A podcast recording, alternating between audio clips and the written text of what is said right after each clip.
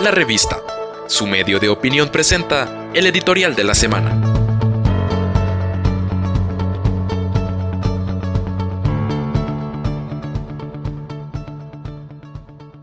La revista y el diálogo nacional. No podemos ser neutrales.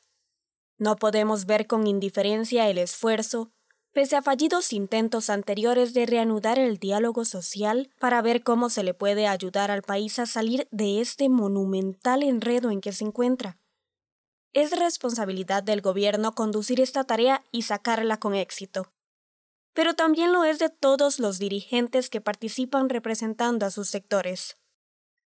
El presidente debe evitar la lógica y simplista tentación de tratar solo de llegar a la otra orilla soslazando responsabilidad como lo hizo su antecesor.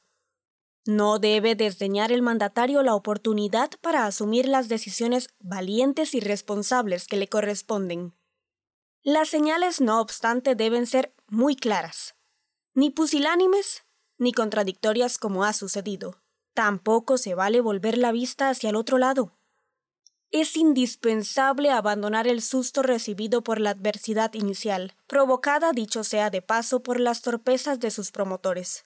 Ahora debe tomarse el toro por los cuernos. En días pasados hubo un buen comienzo para solventar entuertos. Al final, casi 70 grupos muy diversos, grandes y pequeños, fuertes y otros no tanto, llegaron para procurar, bajo ciertos principios comunes, alcanzar respuestas. Ahora están por definirse las herramientas y la forma de construir acuerdos. Lo que sucede es que deben haber prioridades. Y si los temas sobre la mesa son el crecimiento económico, el desempleo y la estabilidad fiscal, entonces este último debe ser el primero, el más urgente y el más importante, porque nos ayuda a resolver otros problemas derivados. De por medio está el impacto social y sanitario de la pandemia con sus repercusiones diversas. Esto complica más las cosas y por tanto el carácter de las decisiones, que al final son más urgentes pero no por ello menos importantes.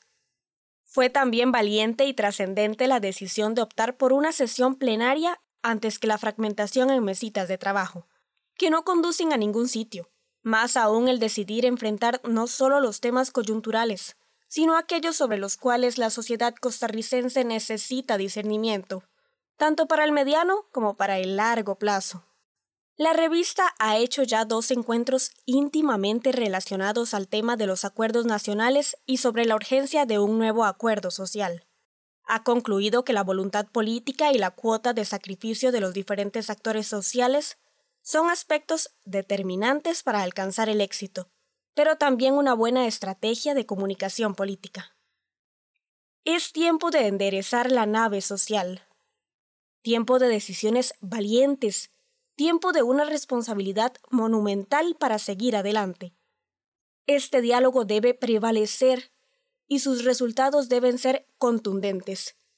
La ciudadanía consciente lo demanda. Encuéntrenos en las plataformas de Spotify, Apple Podcast, Google y Anchor como La Revista.